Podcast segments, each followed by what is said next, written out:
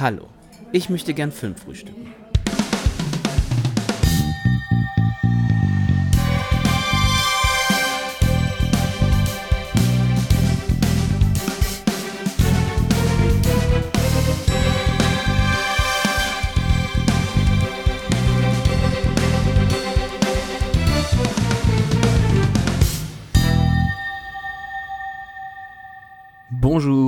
Bienvenue dans un nouvel épisode du Podcast äh, Petit Déjeuner de Film. Das war Französisch. Wir sind hier wie bei der Maus. Mein Name ist Leo und ich begrüße mir zugeschaltet den Patrick. Hallo. Hi Leo, grüß dich. Ich bin sehr froh, dass du auch noch äh, ins Deutsche gewechselt bist und quasi einen auf Sendung mit der Maus gemacht hast, weil die Straße meiner Französischkenntnisse war schon nach Bonjour beendet. Das ist gut, dann war es ein kleines äh, Gässchen sozusagen. Ihr fragt euch vielleicht, warum spricht der komische Mann Französisch? Was haben wir hier gemacht? Ihr seid nicht aus Versehen auf eurer Duolingo-App gelandet und äh, macht gerade Sprachübungen. Nein, wir sind natürlich hier beim Filmfrühstück bei Filmtoast und haben heute eine neue Episode unseres beliebten Formats nachgeholt auf dem Tisch. Und es geht nämlich heute um einen französischen Film, vielleicht für manche um den französischsten Film, der je gedreht wurde. Nämlich um die fabelhafte Welt der Amélie. Bevor wir uns aber um den kümmern, frage ich dich erstmal, Patrick, was hast du denn so in letzter Zeit geschaut und wie geht's dir? Was macht das Leben? Mir geht's wunderbar tatsächlich. Und was ich äh, zuletzt geschaut habe, da haben wir schon ganz kurz drüber sinniert. Also ich leg dir einfach mal vier Filme hin und du darfst äh, aus denen einen auswählen, wobei einer schon äh, aus offensichtlichen Gründen rausfällt. Ähm, After Sun habe ich gesehen, Sleepwalkers, also die Stephen King-Verfilmung. John Wick ja. 4 habe ich gesehen und Evil Dead Rise durfte ich sehen, aber da darf ich jetzt leider noch nicht ins Detail gehen. Deswegen sucht ihr einen aus den anderen drei Filmen raus. Ja, komm, ganz kurz über After Sun, den mag ich so gern. Da kann man ganz kurz drüber quatschen. Aber ja, äh, nein, äh, über den habe ich schon so viel geredet. Äh, dann lass doch mal ganz kurz über Sleepwalkers reden. Über Sleepwalkers, ja, sehr gerne. Das ist ein Film, den ich geschaut habe in Vorbereitung für unsere nächste Year in Horror Folge. Da geht es ja um das Jahr 1992.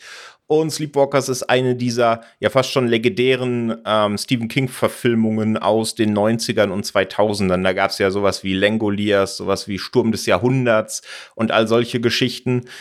Und Sleepwalkers ist eben eine davon, wofür er auch tatsächlich das Drehbuch geschrieben hat. Also nicht nur die Vorlage, sondern auch das Drehbuch. Und er hat natürlich auch wieder einen kleinen Cameo, wie er das so gerne macht, der Herr King.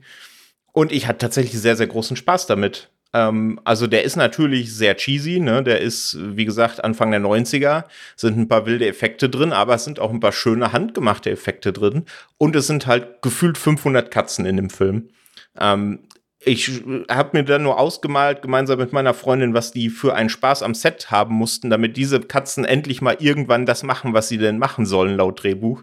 Muss großartig gewesen sein. Also ich hatte großen Spaß mit dem. Das klingt auf jeden Fall nach einem schönen Film. Also King ist ja selten so ein Freund seiner Verfilmung, aber ähm, war er da zufrieden, weißt du das? Das weiß ich nicht. Das äh, werde ich aber zur Episode recherchieren, natürlich.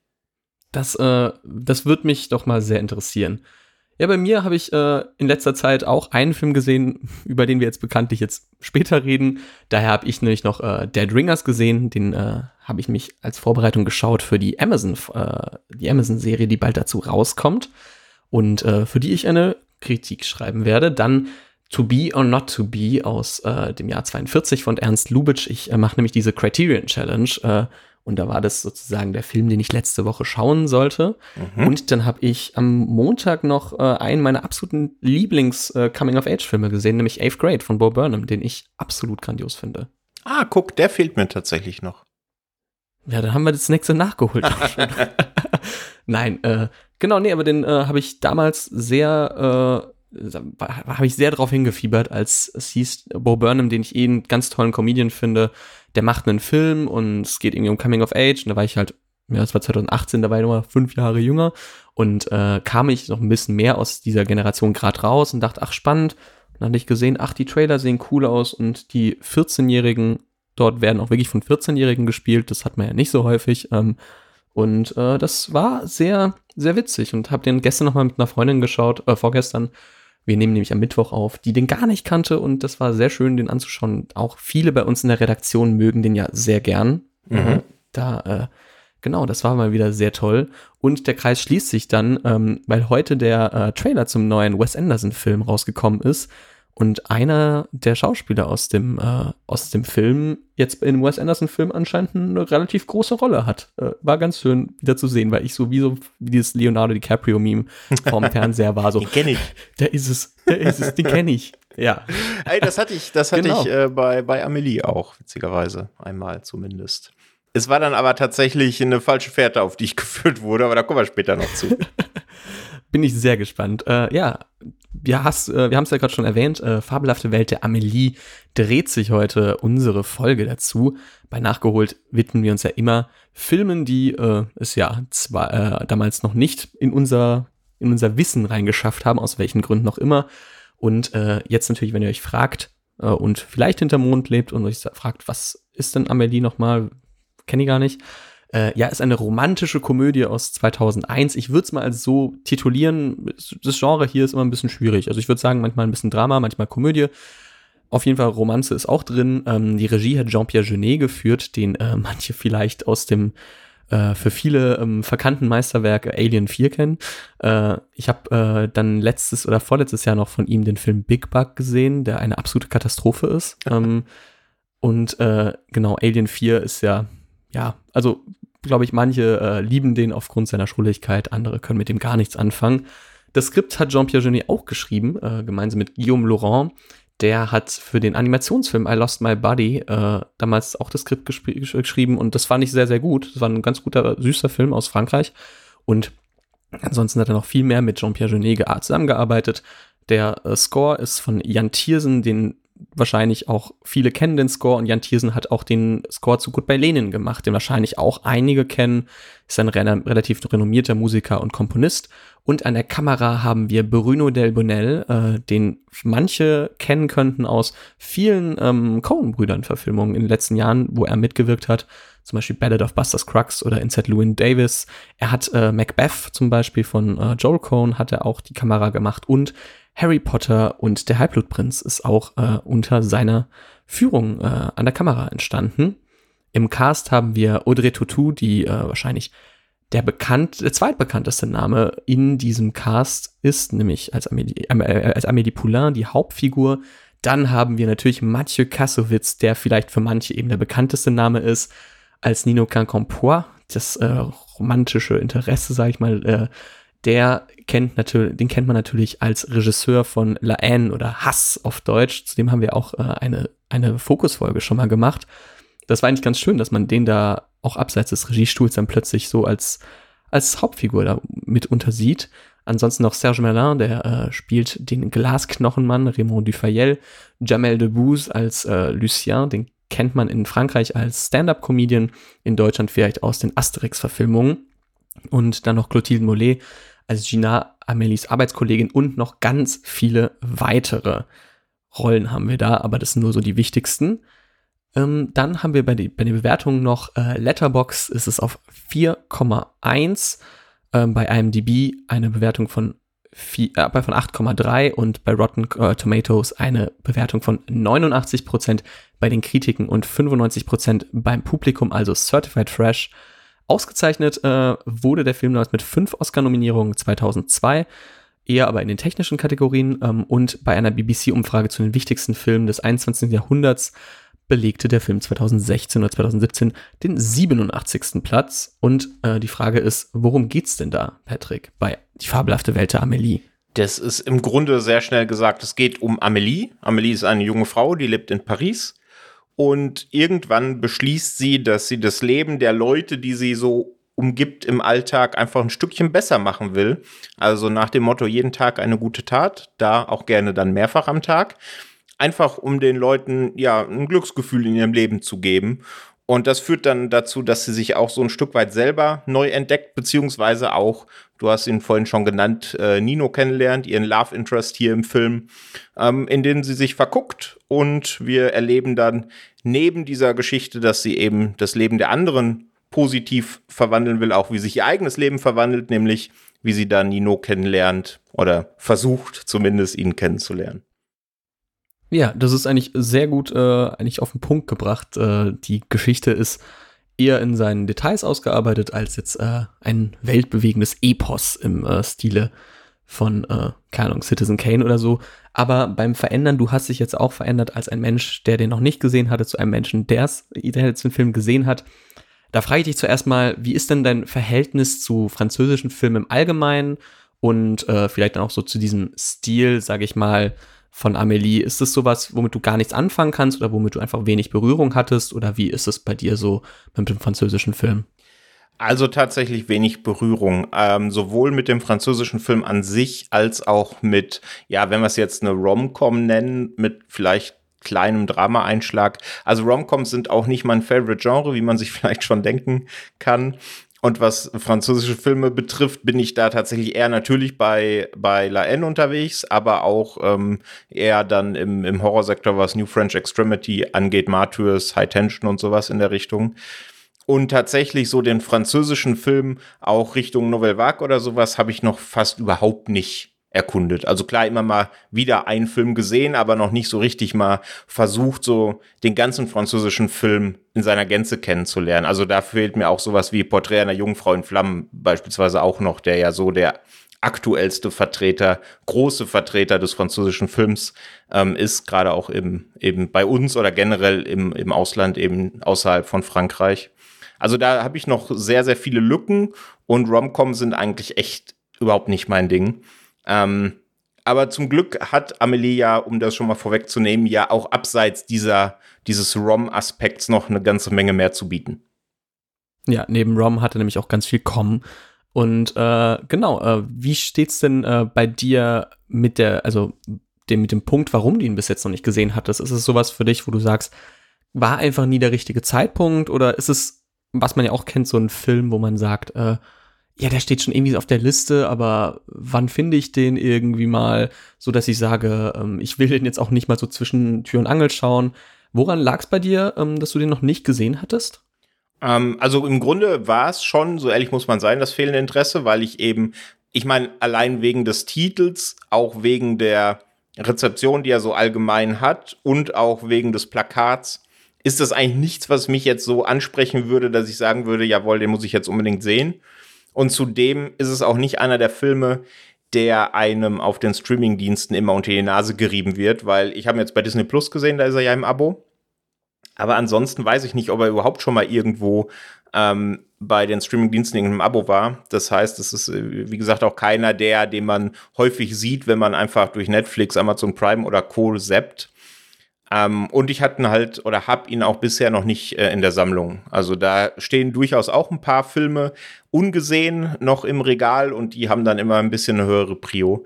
Äh, aber genau dafür gibt es ja dieses Format zum Glück. Ansonsten hätte ich den wahrscheinlich jetzt noch mehrere Monate, vielleicht sogar Jahre nicht gesehen. Genau, äh, ja, ich kann total das verstehen mit den, äh, den Streamingdiensten. Der ist so ein bisschen Film, zumindest scheint es bei mir so, der so immer so so drei, vier Wochen oder also gefühlte drei, vier Wochen mal irgendwo ist und dann wieder komplett woanders ist oder sich häufig hinter diesen äh, Amazon-Bezahlchannels dann verbirgt, so irgendwie Arthouse Plus oder äh, wie die auch alle heißen. Mhm. Da, da, sind die manchmal, da ist der meistens gerne drin. Auf Disney Plus gibt es den, glaube ich, nur auf Deutsch, glaube ich, ne? Oder ähm, ja, genau. Genau. Weil bei mir ist es dann so, ähm, dass ich den ungern so geschaut habe, aber ich habe den auch physisch bei mir, äh, bei mir im Regal stehen auf DVD und äh, habe den aber dann hier äh, geliehen, weil ich den gerne auf Französisch schauen wollte. Bei mir ist es so, dass ich eine äh, ganz besondere Beziehung zu diesem Film habe. Äh, ich habe nicht nur einen großen Teil meiner Familie, der in Frankreich wohnt, weswegen äh, ich da natürlich eine emotionale Beziehung habe, sondern mein Vater ähm, war auch Französischlehrer in Deutschland und das ist so ein klassischer Film, finde ich. Ich glaube, später hat man vielleicht so Filme dann gezeigt wie äh, ziemlich beste Freunde oder sowas oder äh, L'Auberge Espagnol und äh, Amélie ist dann für mich immer so ein Film gewesen, wo ich weiß, mein Vater hat den ganz häufig so in den letzten Stunden vor den Ferien mal seinen Schülern gezeigt, so irgendwie in der in der Elf, wenn alle wenn alle Klausuren geschrieben waren, komm hier machen wir mal äh, den den Fernsehwagen und hier die VHS-Kassette rein und sowas. Und ich weiß, dass ich ganz häufig diesen Anfang geschaut habe weil mein Vater der irgendwie den dann wieder zurückgespult hat oder sowas. Und dann schaust du halt diese ersten Minuten und er hat gecheckt, ob die, ob die VHS-Kassette noch läuft. Und da äh, erinnere ich mich so, dass es eine meiner ersten Erinnerungen ist, dass ich diesen Film sehr häufig als Kind so den Anfang, die ersten 10, 15 Minuten gesehen habe. Und äh, ja, das ist so ein bisschen meine Beziehung zu diesem Film.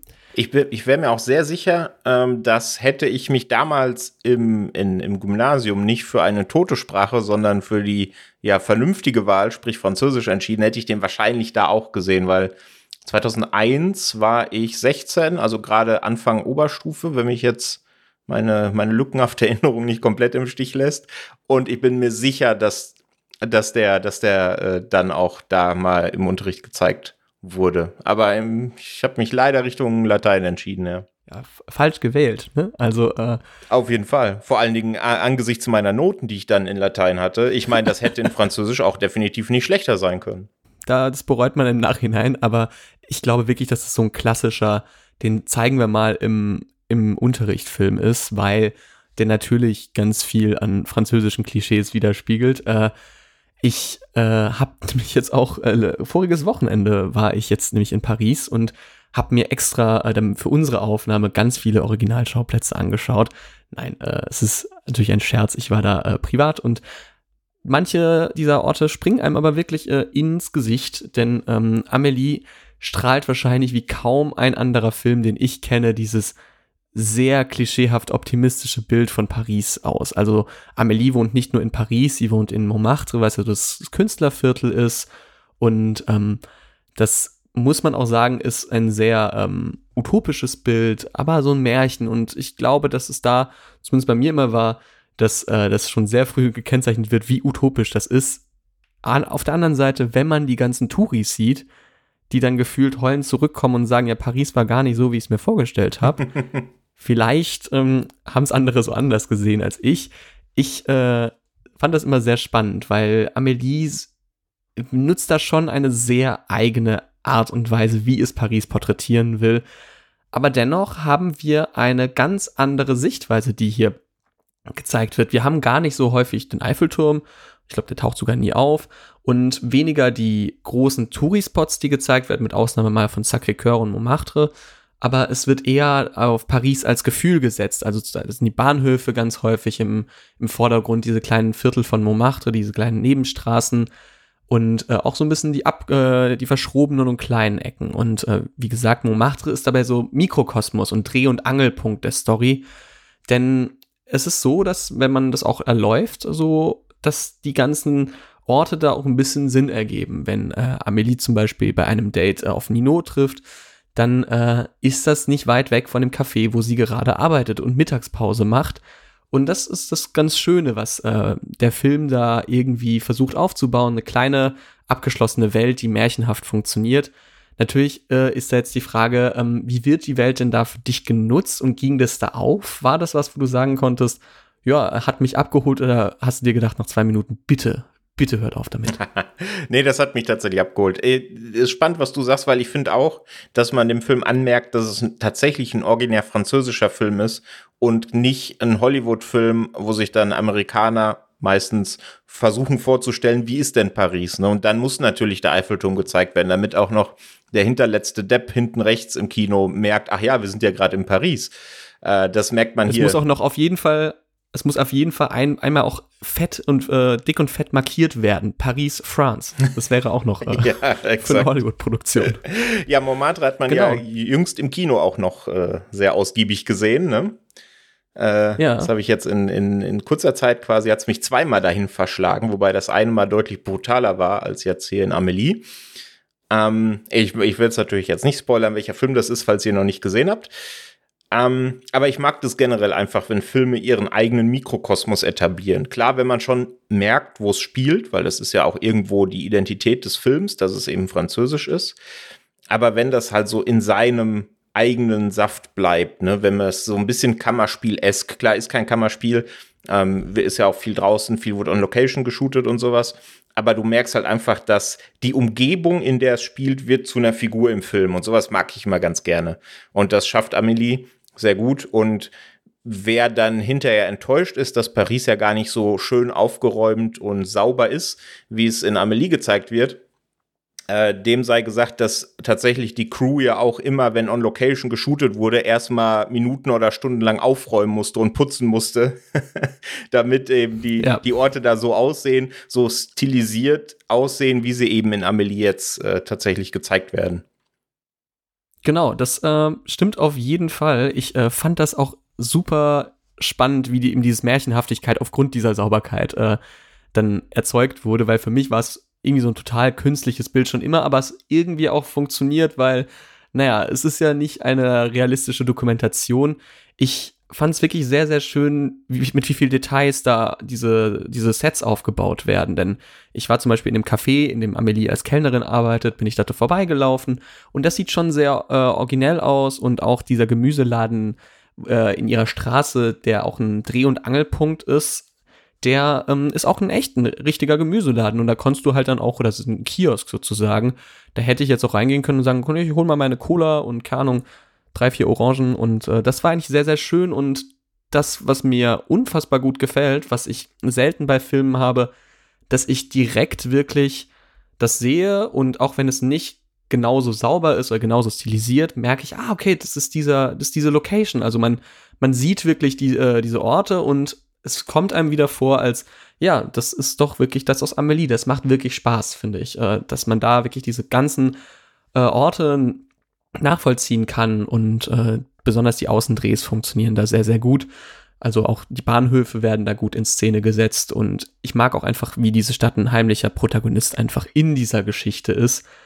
Auch wenn äh, die ganzen In-Szenen nicht äh, ganz französisch sind, sondern in Köln gedreht wurde, weil äh, natürlich auch Fördergelder aus Deutschland damit reingeflossen sind. genau. Aber äh, neben Paris haben wir natürlich unsere äh, Hauptfigur, nämlich Amélie Poulain. Amélie Poulain, die ähm, als eine ganz bewegte Geschichte eigentlich hat, als Kind irgendwie mit einem falschen Herzleiden äh, diagnostiziert worden, deswegen lange Zeit nicht mit Menschen in Kontakt gekommen, die Mutter tragisch umgekommen, also äh, und dann von ihrem Vater aufgezogen worden. Und sie ist Anfang 20 und lebt da so ein bisschen ihr Leben in Paris, fühlt sich aber so nicht ganz wohl und man merkt, sie ist irgendwie zufrieden mit der Situation, aber nicht glücklich. Und äh, sie ist auch jeden Fall auf eine, eine eigene Figur mit äh, ja sehr viel übertriebenen Charakterzügen, muss man sagen, die fast äh, in die Rolle eines Manic Pixie Dream Girls gehen, also einer Figur, die total von, von einem männlichen Autor so überstilisiert wird, um da wirklich gerade reinzupassen und wo man wirklich diese Künstlichkeit auch merkt. Man muss aber auch sagen, sie ist sehr eigen und voller Ideen und äh, fügt sich somit zumindest sehr gut in diese Welt erstmal ein, die äh, Jean-Pierre Genet aufbaut, weil diese Figur eben nicht greifbar ist. Und man muss dann auch sagen, sie ist vielleicht auch ein bisschen der, äh, ja, der der lang ersehnte Traum von so ein bisschen künstlerisch anmutenden Studis, die äh, dann sagen, ach ja, so wie sie einfach mal sein, dann äh, in meinem Café in Paris arbeiten, das könnte ich doch dann alles und dann bin ich ein bisschen verrückt und dusselig. Äh, ihre Spielchen dabei halt, wie, wie du meintest, diese ganzen äh, Taten, die sie mit den Figuren in ihrem Leben, äh, ja, veranstaltet, sage ich mal, die sind ausgeklügelt und auch voller Experimentierfreude, sind aber nicht immer positiv. Und das äh, fand ich auch sehr spannend, dass das ja auch manchmal gar nicht so so ganz immer so jeden Tag eine gute Tat ist, sondern manche, manchmal müssen auch manche leiden, damit es anderen besser geht. Also es ist äh, eine gute Tat auf Umwegen. Schön ist aber, dass man dann auch manchmal merkt, dass dann manche dieser Taten auch Konsequenzen für sie haben und äh, das fand ich ganz nett. Aber wie war es denn bei dir? Geht dir äh, Amélie Poulain eher auf die Nerven oder konntest du da irgendwie ein bisschen was sehen, warum dieser Charme äh, überspringen könnte? Äh, eine Mischung aus beidem. Also ich selber bin tatsächlich eher, würde mich als Realist bezeichnen und eher weniger als Träumer. Deswegen habe ich mit solchen träumerisch durchs Leben torkelnden Figuren immer so ein bisschen meine Probleme, gerade wenn wenn das die ganze Zeit so ist. Und bei ihr ist es ja dann ab dem Zeitpunkt, wo sie sich eben entscheidet, jetzt so durchs Leben zu gehen, einfach die ganze Zeit so. Deswegen kann ich mich da schwerlich mit ihrer Figur identifizieren. Aber ich glaube, dass das der Film auch gar nicht will, weil der hat eben, wie vorhin schon gesagt, auch noch ganz viele andere Sachen zu bieten.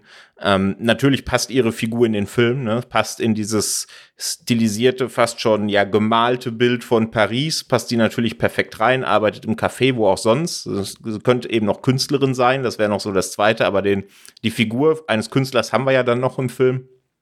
Genau. Wobei man auch schon sagen muss, sie hat schon ein sehr, sehr gesteigertes Geltungsbedürfnis. Ne? Also sie ist schon sehr, sehr auf sich selber fixiert und man könnte jetzt auch drüber diskutieren, will sie wirklich das Leben der anderen Menschen besser machen oder tut sie das nur für ihr eigenes Ego? Das ist ja dann oft immer die Frage bei sowas. Äh, das würde ich ihr jetzt hier nicht irgendwie zur Last legen. Aber die Spielchen, die sie dann gerade in der zweiten Hälfte dann so ausheckt, das ist schon so ein bisschen Psycho auch, ne? Also das ist. Das ist Uiuiui. Unfassbar Psycho.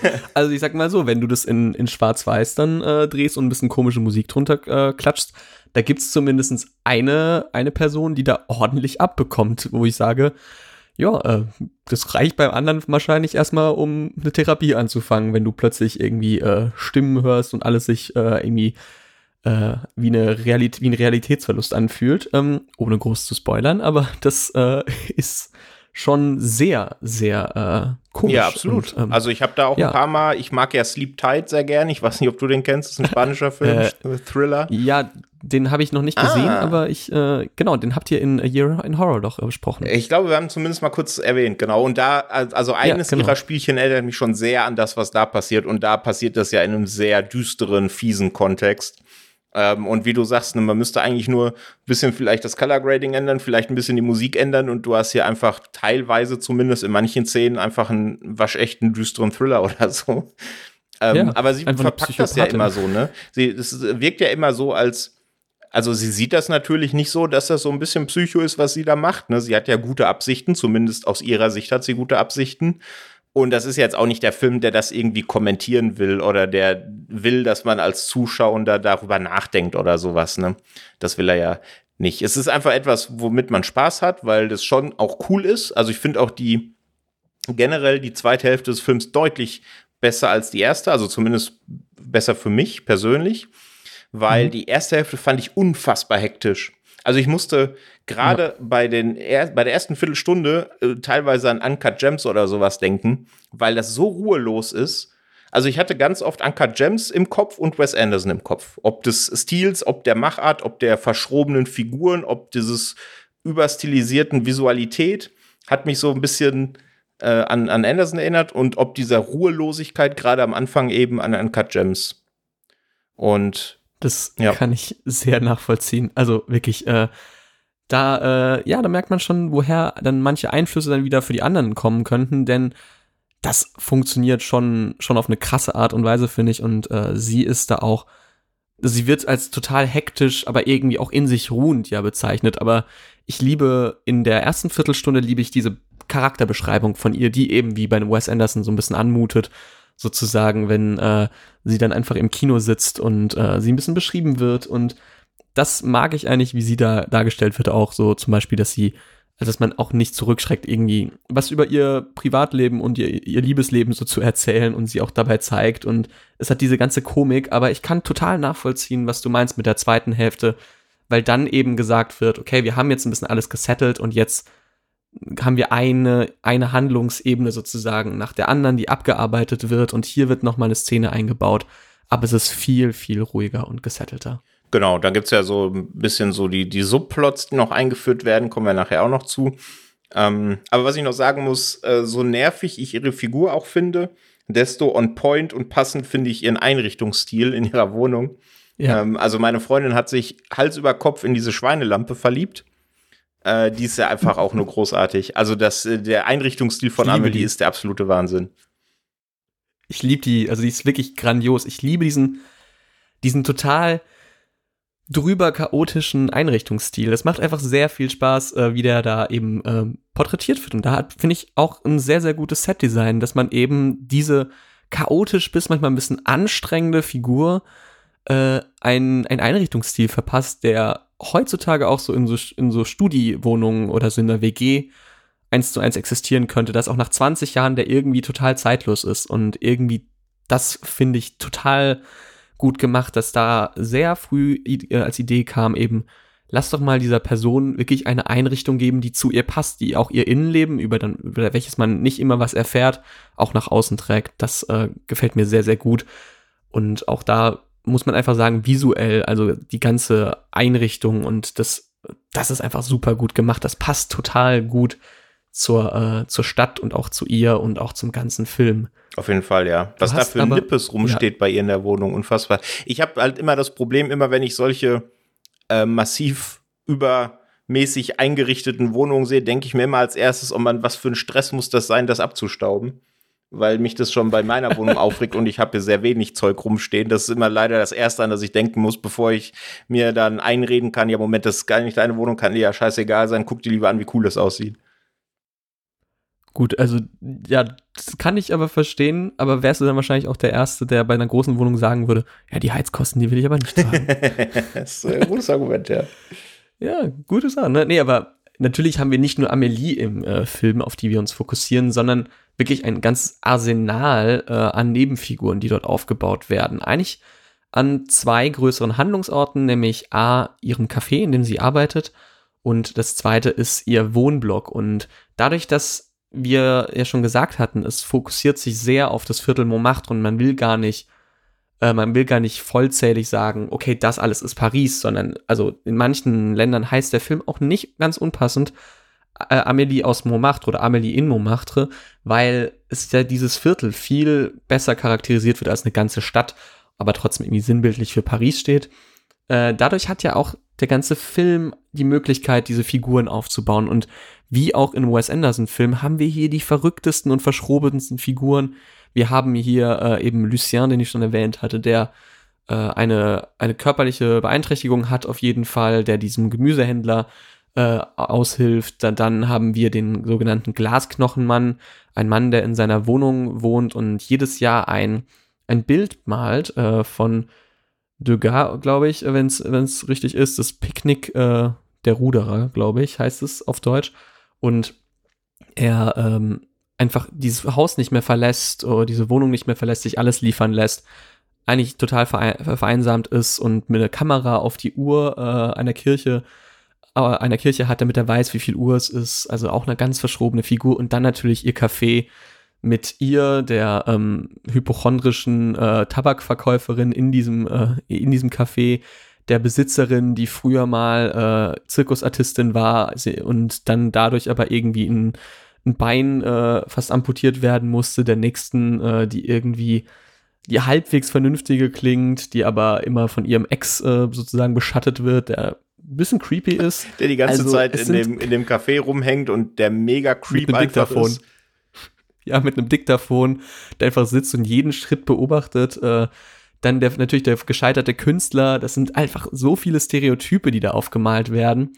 Aber irgendwie ja auch äh, gut äh, funktionieren, weil sie alle irgendwie als, äh, als Einzelstücke irgendwie auch funktionieren, aber im Großen und Ganzen natürlich ein ganz großes Mosaik an Emotionen und Variationen eben aufbauen und äh, sie genauso speziell verschroben und manchmal anstrengend sind wie ihre Protagonistin. Äh, da hatte ich einfach sehr viel Spaß, ähm, diese ganzen, äh, diese ganzen Figuren zu beobachten.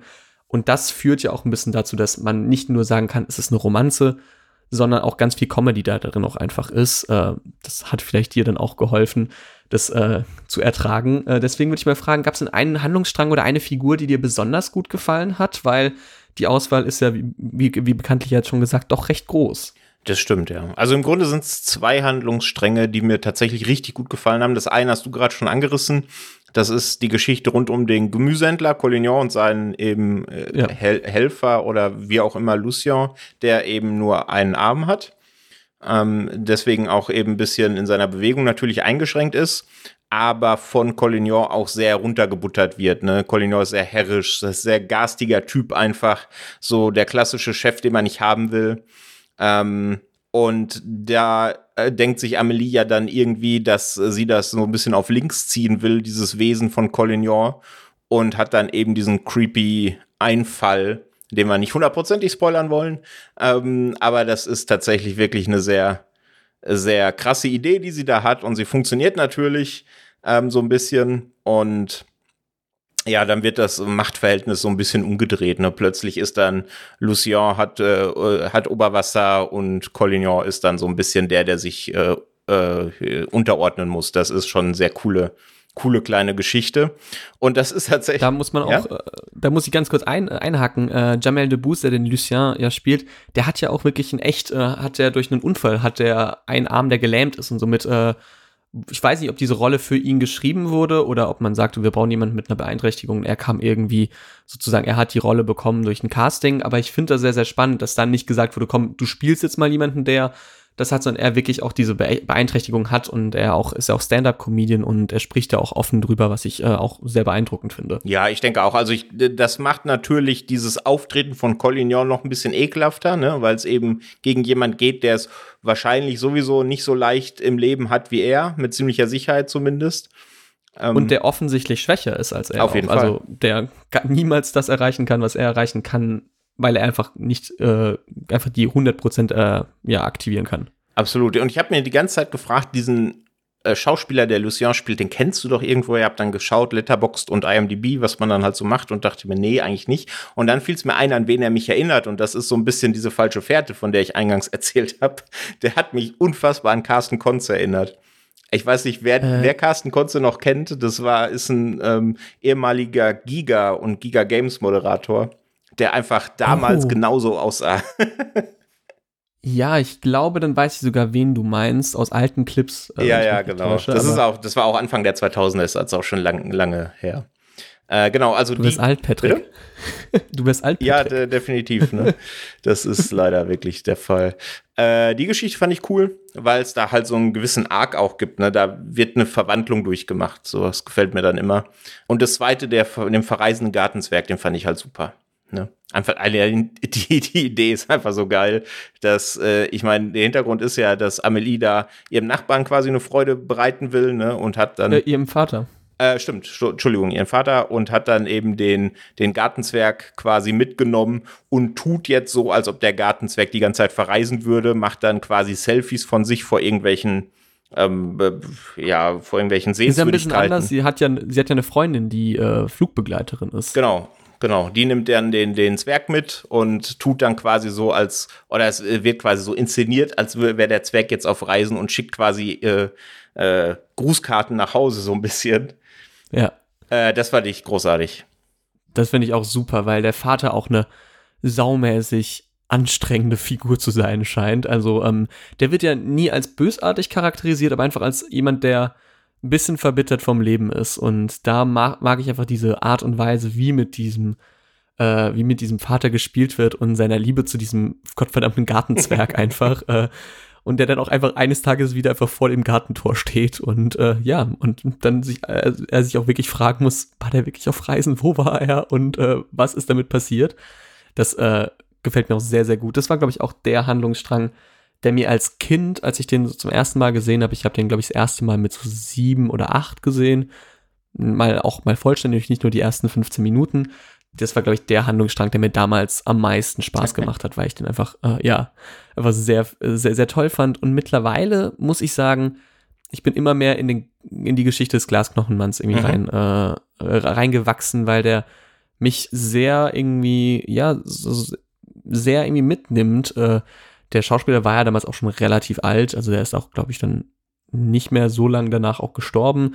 Das fand ich irgendwie ähm, auch eine sehr beeindruckende Performance, weil man ihn kaum ja irgendwie äh, irgendwie stehend sieht und er aufgrund seiner Krankheit ja auch sozusagen eingeschränkt ist und viel durch seine Stimme passiert. Und ich weiß nicht, wie es in der Synchro ist, aber im französischen Original ist er, hat er eine unfassbar, ja, so beruhigende Stimme für mich. Mhm. Und ich äh, fand das immer sehr sehr toll, wie er trotz äh, dieser, dieser Krankheit am Ende dann auch, es, ihm ist dann gelingt, ein bisschen Lebensfreude wieder äh, reinzubringen und das finde ich wirklich sehr, sehr schön und das gefällt mir eigentlich dort diese Veränderung. Er hat natürlich zum Ende des Films hin einen etwas kitschigen, aber äh, ich fand einen doch ganz passenden Monolog, der mich dann doch ab abgeholt hat. Aber das ist auch eine Figur, glaube ich, die wächst auch, glaube ich, bei einem Rewatch, wo man ein bisschen sagt, okay, man kann ein bisschen drauf achten, äh, was da vielleicht ein bisschen vorgeht bei ihm. Ja, das muss man ja tatsächlich auch ähm, der Figur Amelie lassen. Ne? Jetzt unabhängig davon, ob ihre Beweggründe tatsächlich gutmütig sind oder ob sie einfach nur eine Egoistin ist, das funktioniert, was sie vorhat. Ne? Also sie sorgt wirklich dafür, dass sich die Leute, gerade eben auch der Glasknochenmann, von dem du gerade erzählt hast, dann auch besser fühlen. Ja, eben. Also es ist, ähm, es sind kleine Mittel meistens bei ihm zumindest, aber sie funktionieren irgendwie und sie sind immer platziert und ich liebe bei den beiden deren eigene Art und Weise, wie sie miteinander spielen, sich so aus ihren Fenstern immer ein bisschen wie bei das Fenster zum Hof gegenseitig beobachten und sich dann so ihre Zeichen geben und sich dann irgendwie Sachen zuschicken. Das äh, gefällt mir ganz gut, weil es irgendwie eine, eine Komplizenschaft ist und trotzdem wird sich gegenseitig geholfen. Das gefällt mir bei jedem Mal, glaube ich sogar, würde ich sagen, ein bisschen mehr. Mhm. Kannst du eigentlich sagen, wie oft du den jetzt schon gesehen hast mittlerweile? Boah, mittlerweile, ähm, also ich würde sagen, ich habe den, seitdem ich Letterbox habe, also seit 2018, glaube ich, drei oder vier Mal gesehen und mittlerweile, ich habe den insgesamt sicherlich so zehn Mal gesehen. Ah, okay. Einfach weil halt, ähm, ja, der läuft halt auch manchmal so, mein Vater hat den manchmal so geschaut, so als, ähm, als richtiger Feelgood-Comfort-Film und dann hat mich dann halt meistens mitgeschaut und der hat mich, glaube ich, recht früh auch so ein bisschen begeistern können für französisches Kino und da ich ja auch äh, der Nouvelle Vague nicht abgeneigt bin, war das vielleicht so ein erster Schritt da mal rein, so ein bisschen diese ganzen Thematiken. Und klar, äh, bei mir in der Familie war es dann häufig, wenn Französisch, wenn ein Film geschaut wird, dann ist es meistens ein französischer Film, damit alle es verstehen und dann, äh, ja, war das dann häufig auch ein Film wie Amélie, den irgendwie alle mögen.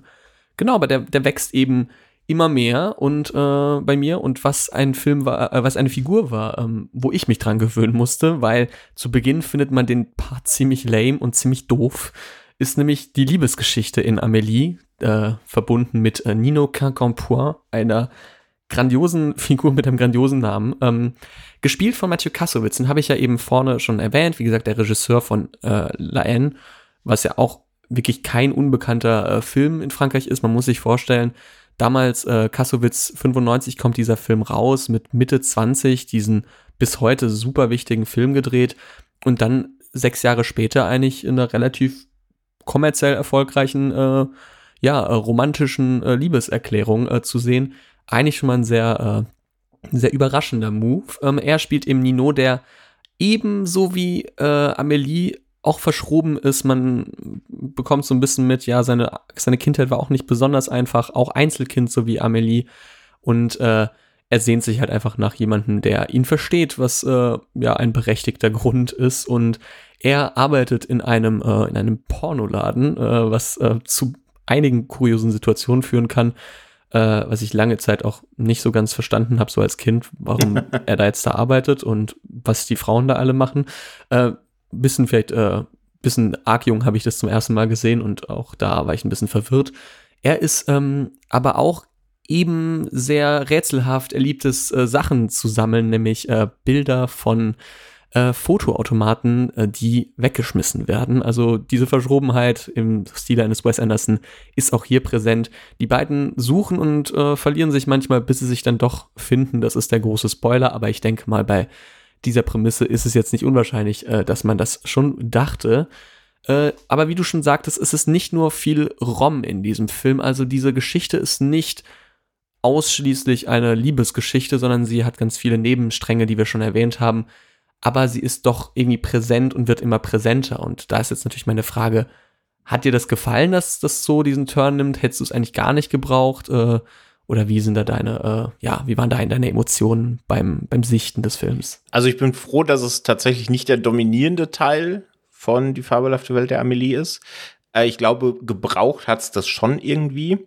Ähm, aber ich meine, wenn man mal diesen ganzen Zuckerguss da runterkratzt, dann ist das im Grunde, beobachtet man da zwei sehr weirde und sehr creepy Figuren, die beide so ein bisschen ihre äh, Psychosen haben dabei, wie sie sich maximal ungelenk versuchen kennenzulernen. Ne?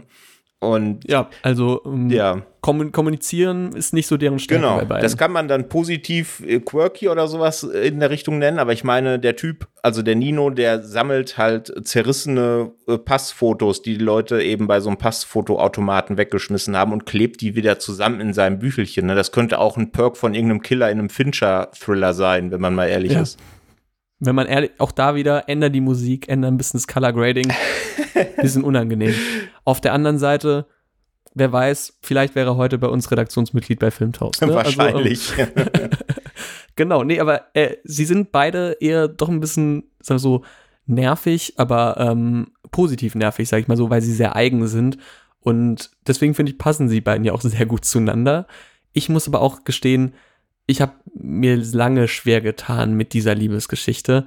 Auf der anderen Seite finde ich, je mehr man älter wird und vielleicht mal solche Menschen entweder bei sich selbst bemerkt hat, äh, also an sich selbst solche Macken oder sie auch manchmal im Umfeld einfach kennt, ist es eine ganz schöne äh, Utopie, die da erzählt wird. Und es ist auf jeden Fall eine gute Geschichte, um mal später zu sagen, wie hat man sich kennengelernt. Ähm, ja, er hat einfach Pass, äh, hat einfach so Fotoautomatbilder ges gesammelt und ich habe ihn einfach durch die halbe Stadt verfolgt. Gibt schon mal schlechtere Ideen. Ich finde die Art und Weise, wie es dann eben umgesetzt wird, dieses ganze spielerische, das holt's für mich raus, weil die ganze, die ganze Romanze an sich ist jetzt auch nicht besonders, ja, besonders innovativ, muss man sagen. Da ist, das sind doch eher sehr zwei, ja, klassisch konzipierte Figuren, jetzt ohne größere Probleme, außer dass sie in der Schule gehänselt wurden, was jetzt einfach traurig ist, aber jetzt nicht irgendwie ein, ein Hindernis ist in deren Art und Weise, sich zu kennen. Ähm, ich mag aber dann einfach die, die Suche nach dem anderen und da wird einfach viel Kreativität reingesteckt, was, glaube ich, dem Film sehr gut tut. Mhm, ja. Ne, würde ich genauso unterschreiben, ja. Also ich finde seine Figur auch ein bisschen merkwürdig und ehrlich gesagt wird ihr ja auch gar nicht so viel Futter gegeben. Ne? Man weiß halt, was so sein, ja, sein täglich Brot ist. Äh, man weiß, wo er arbeitet. Man weiß, was so sein kleines verschrobenes Hobby ist, eben diese, diese Passfotos da zusammenzukleben.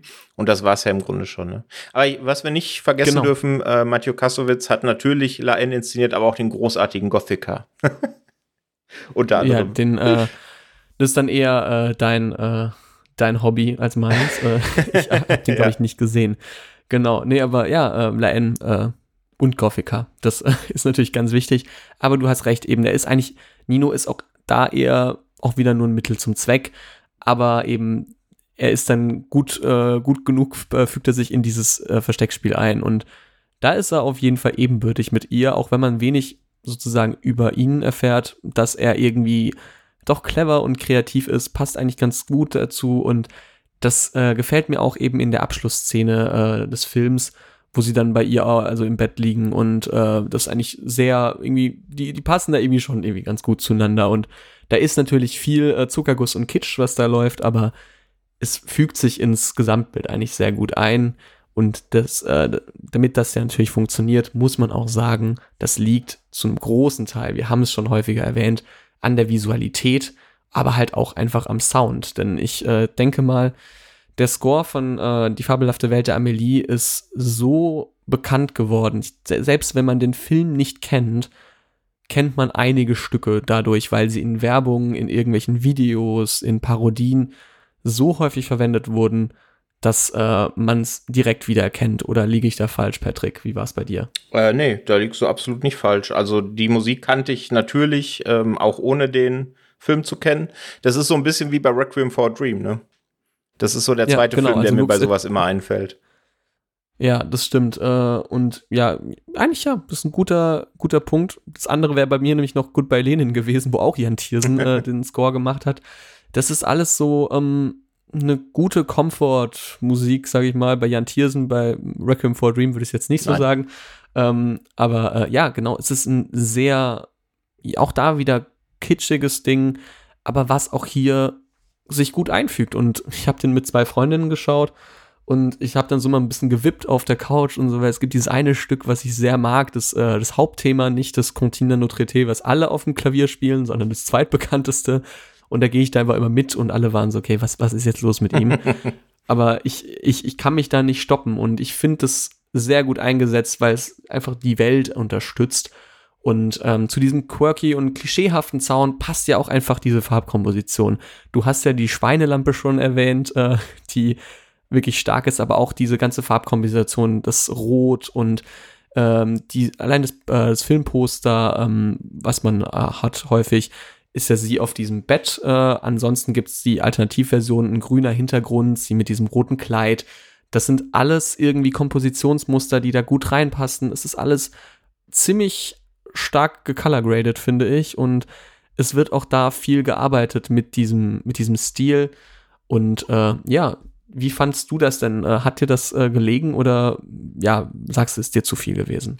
Nee, es ist eigentlich nicht zu viel gewesen. Also ich finde halt dieser, dieser verspielte, stilisierte Look passt ja einfach zu dem, was der Film erzählen will, ne? Zur Story des Films, zur Reise von Amelie, sei es jetzt, ähm, dass sie da quasi ein bisschen Freude in die Welt bringen will oder auch eben, dass sie ihren Partner kennenlernt und da passt es ja einfach. Das ist ja sie, ne? Das ist ja, wie sie die Welt sieht.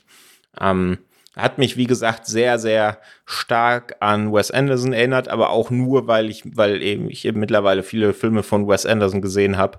Ähm, für viele war es dann wahrscheinlich eher andersrum. Von dem her, ja. Ähm, ja, also ich bin von der Visualität und vom Stil allgemein des Films äh, hat mich gut abgeholt. Äh, stimme ich zu. Ich äh, liebe das total, weil es irgendwie sich sehr, sehr wohlig und warm anfühlt. Das Einzige, was ich bis heute nicht verstehe, ist ähm, dieses CGI-Leuchten, ähm, wenn du weißt, was mhm. ich meine. Ähm, das verstehe ich bis heute nicht, warum man das gemacht hat. Also das für mich das es war, ich nicht ganz. Es auf der war Seite. immer noch Anfang der 2000er. Es muss CGI in ja. jedem Film. Das ist der heiße Scheiß. Das stimmt. Das stimmt. Aber sie haben ja die CGI-Schweinelampe und die hat eigentlich sehr gut funktioniert. Ähm, aber ja, das CGI-Leuchten, das äh, ist für mich bis heute noch ein Rätsel. Also wer auch immer damals gesagt hat, wir brauchen CGI-Leuchten, ähm, da würde ich gerne mal ein kleines Gespräch bei, einer, äh, bei einem Gläschen Wein führen. Genau, ähm, aber auch äh, auf dem Fernseher läuft, läuft ganz viel. Also ähm, wir haben einzelne Elemente, die, die in Traumsequenzen sozusagen auch wieder abgearbeitet werden. Und ähnlich wie in Filmen wie zum Beispiel Forrest Gump haben wir auch da wieder Beiträge, die genommen werden und Amelie äh, ist sozusagen reinkopiert worden. Das äh, mag ich eigentlich immer ganz gern so als Stilmittel, wo man sagt, ähm, ja, kann die Figur äh, schläft jetzt in ihrem Bett und dann wird ein Beitrag sozusagen gezeigt über ihr Leben und äh, das hat irgendwie mir sehr viel Spaß bereitet. Wie standst du denn dazu? Eigentlich genauso. Also auch, du hast es gerade gesagt, bei Frost Gump ist ja ähnlich. Ähm, da, hier zahlt es ja auch drauf ein, wie Amelie ihre Welt sieht, ne? Und äh, dass sie dann logischerweise auch von sowas träumt. Und ich finde dieses, dieses äh, Stilmittel eigentlich immer ganz cool, um so einen eigenen Filmkosmos aufzubauen oder halt um eine Figur stärker zu charakterisieren. Ähm, und ich finde das hier, das fügt sich einfach in das stimmige Gesamtbild ein. Also das passt auf jeden ja. Fall, ja.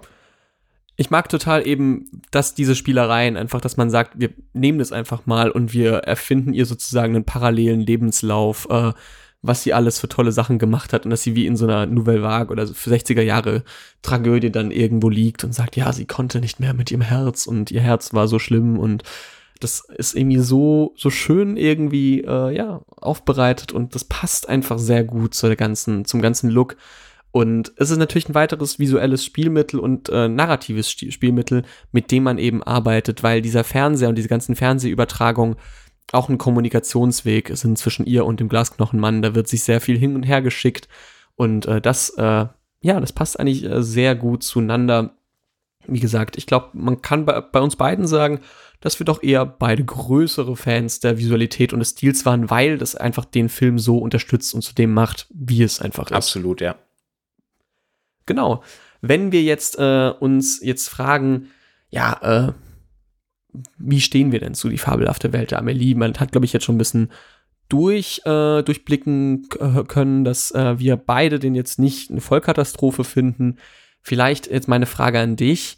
Was glaubst du, fasziniert denn die Menschen an äh, die fabelhafte Welt der Amelie so sehr? Ist es irgendwie bis heute ja doch ein Film, der 20 Jahre nach dem Release von vielen immer noch äh, geliebt wird. Viele haben das, äh, das Poster bei sich irgendwie im, im Wohnzimmer eingerahmt. Viele hören noch die Musik. Was ist denn sowas, was du denkst, könnte ähm, diesen, diese Faszination hervorrufen und kannst du sie zum Teil auch äh, nachvollziehen? Also ich glaube, ein Hauptteil, den viele faszinierend finden oder weswegen der auch noch heute noch so präsent ist, ist tatsächlich dieses diese Realitätsflucht, ne, in die sich Amelia selber begibt, in die sie uns als äh, äh, Zuschauerschaft dann aber natürlich auch mitnimmt, ne, weil wir erleben ja im Grunde fast den ganzen Film mehr oder minder aus ihrer Perspektive. Dementsprechend sehen wir die Welt so, wie sie die Welt sieht oder eben sehen will, je nachdem. Und ich glaube, dass es das eben ist, was die Leute auch heutzutage noch an dem Film faszinieren und was wahrscheinlich auch der Grund ist, warum wir heute drüber reden.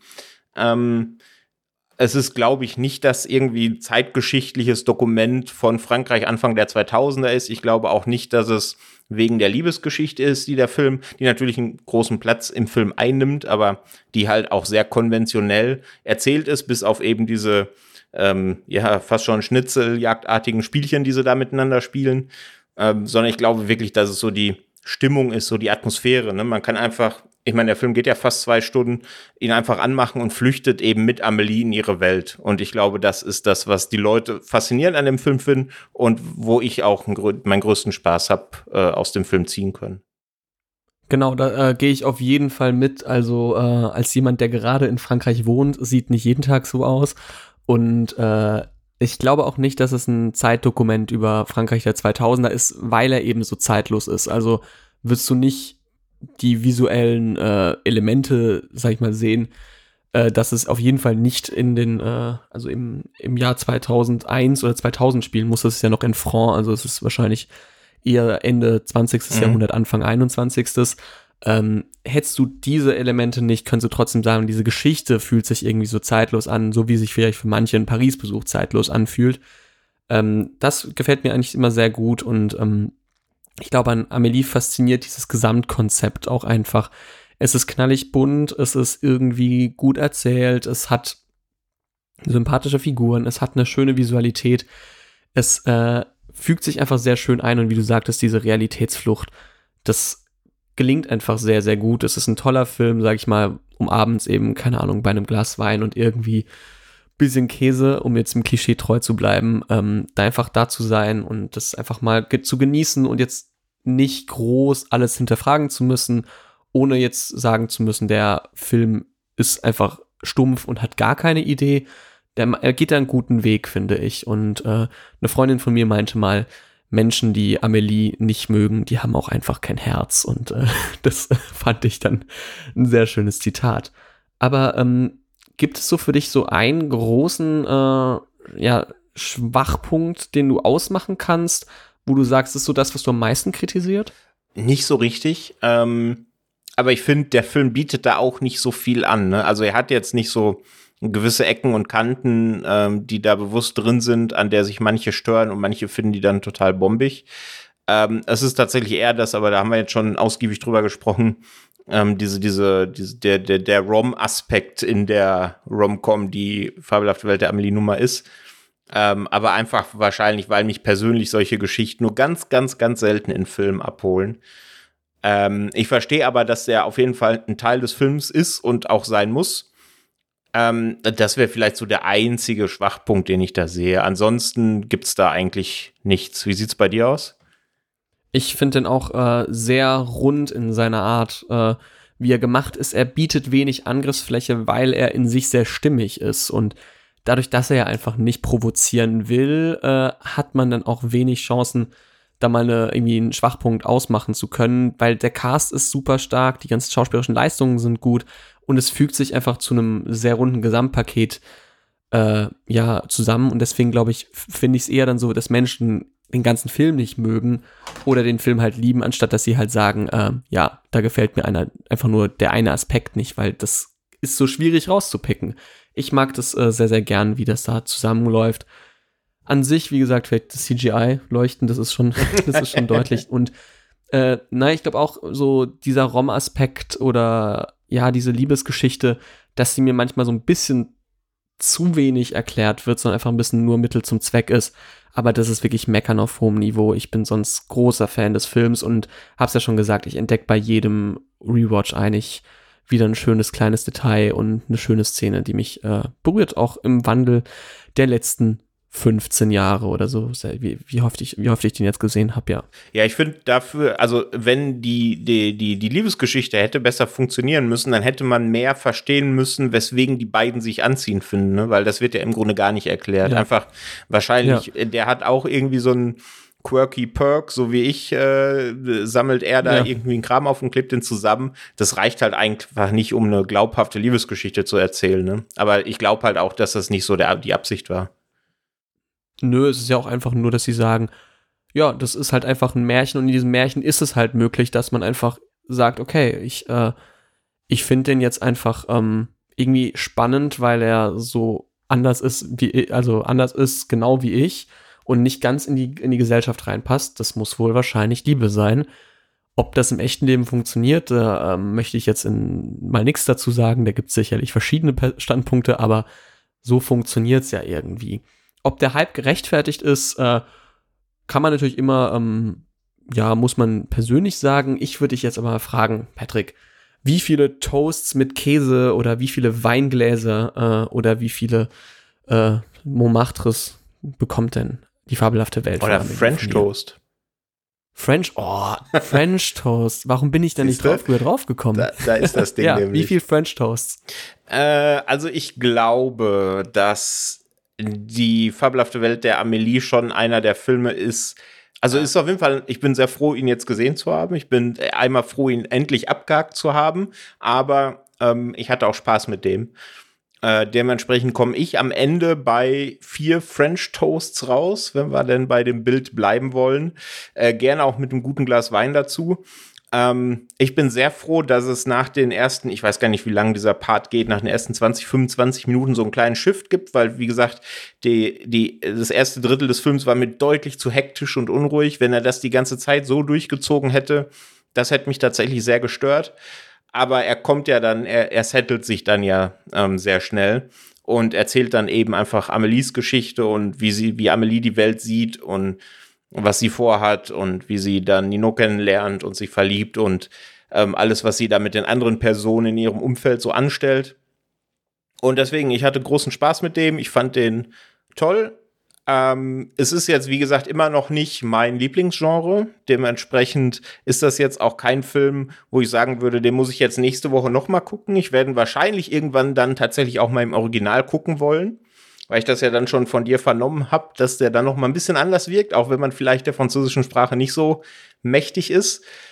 Ähm, deswegen, also von mir kriegt er vier äh, French Toast und ich freue mich sehr, dass wir unser Format hier haben und ich den jetzt im Rahmen des Formats endlich mal nachgeholt habe. Das äh, klingt doch sehr, sehr gut. Ähm, ich vergebe äh, viereinhalb French Toasts ähm, mit einem guten Camembert drauf. Und äh, muss sagen, der wächst bei mir, wie gesagt, jedes Mal oder er verändert seine Wirkung bei mir auf, je, auf jeden Fall. Aber irgendwie äh, berührt er mich jedes Mal auf dieselbe Art und Weise. Er hat für mich genau die richtige Menge an Kitsch und Rom, die ich ertragen kann. Und äh, ich sag mal so, als jemand, der dem des Französischen mächtigs ist äh, oder der auch natürlich mit zu Frankreich eine andere Verbindung hat, ist es natürlich auch für mich irgendwie eine andere Art und Weise, den, den zu schauen. Das merke ich dann doch. Und ich bin dann nicht so kritisch vielleicht manchmal mit diesem, mit diesem Aspekt. Geht er vielleicht an andere Filme in, aus, aus anderen Sprachen, wo ich weniger diese Verbindung dazu habe. Auch emotional gehe ich vielleicht ein bisschen strenger ran, gebe ich zu. Ich ähm, mag total ähm, die Nebenfiguren, die machen es für mich nämlich aus. Die erzählen so viel kleine Geschichten und da haben wir nur ein paar genannt. Es gibt noch viel, viel mehr Figuren, über die wir hätten reden können.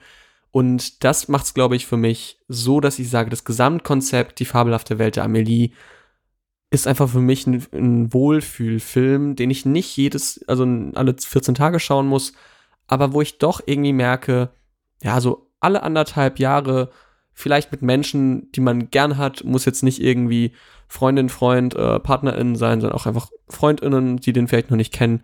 Da komme ich immer wieder gern zurück und schaue den, weil der mir einfach ein gutes Gefühl bereitet und das, äh, ja, merke ich dann doch wieder, dass dann in manchen Situationen doch da der kleine Leo rauskommt, der doch äh, seinem Vater über die Schulter schaut, wie er die VHS-Kassette zurückspinnt. genau. Das ist schön gesagt. Bin ja. ich ehrlich. Ja. Aber dann äh, danke ich dir jetzt schon mal, äh, Patrick, dass du äh, mit mir diese Folge bestritten hast. Es war nämlich mir eine große Freude, als es hieß, ja, lass doch Am fabelhafte Welt Amelie machen. Da dachte ich mir, wenn ich in Frankreich bin, dann nehme ich die natürlich äh, mit dir auf. Und äh, ich hoffe, dass du genauso viel Spaß hattest wie ich bei dieser Folge. Sehr gerne. Vielen Dank für die Gelegenheit. Ähm, wie gesagt, ich habe mich sehr gefreut, den jetzt endlich mal zu gucken. Und auch nach Genuss des Films bin ich immer noch froh, dass ich ihn geguckt habe. Und natürlich noch mehr, dass wir jetzt so schön drüber quatschen konnten. Vielen Dank. Genau. Ja, immer gerne doch. Äh, es war auch für mich nämlich wieder eine Gelegenheit, den zu schauen. Und dann äh, ja, wenn ihr weitere äh, Folgen von uns hören wollt zu anderen Filmen, die Leute bei uns aus der Redaktion noch nicht kannten, zum Beispiel wir hätten da eine Folge zur Halloween-Filmreihe, die wir beide bestritten haben. Oder was hatten wir denn noch zur Hellraiser-Reihe für die Horrorfans? Ähm, oder zu Gladiator oder zu Kiss Kiss Bang Bang oder ganz vielen anderen äh, Formaten, dann äh, abonniert uns doch gerne auf den gängigen Streaming-Portalen und hört in unsere Folgen rein. Aber natürlich haben wir nicht nur einen Podcast, sondern auch filmtoast.de. Da schreiben wir ganz viele Kritiken fleißig zu Serien und Filmen. Und wer Romcom-Fan ist, der sollte sich auf jeden Fall bald den Film Rylane anschauen. Ähm, da es auch die Kritik schon online. Ansonsten äh, folgt uns gerne auf Instagram rein, auf TikTok, wo wir jetzt seit neuestem sind. Ähm, genau, und dann äh, natürlich abonniert unseren YouTube-Kanal für coole Videos und äh, Kritiken und News. Und dann sage ich danke dir, Patrick, nochmal. Danke dir, Leo. Und äh, euch noch einen schönen Tag und wir verabschieden uns. Tschüss. Tschüss.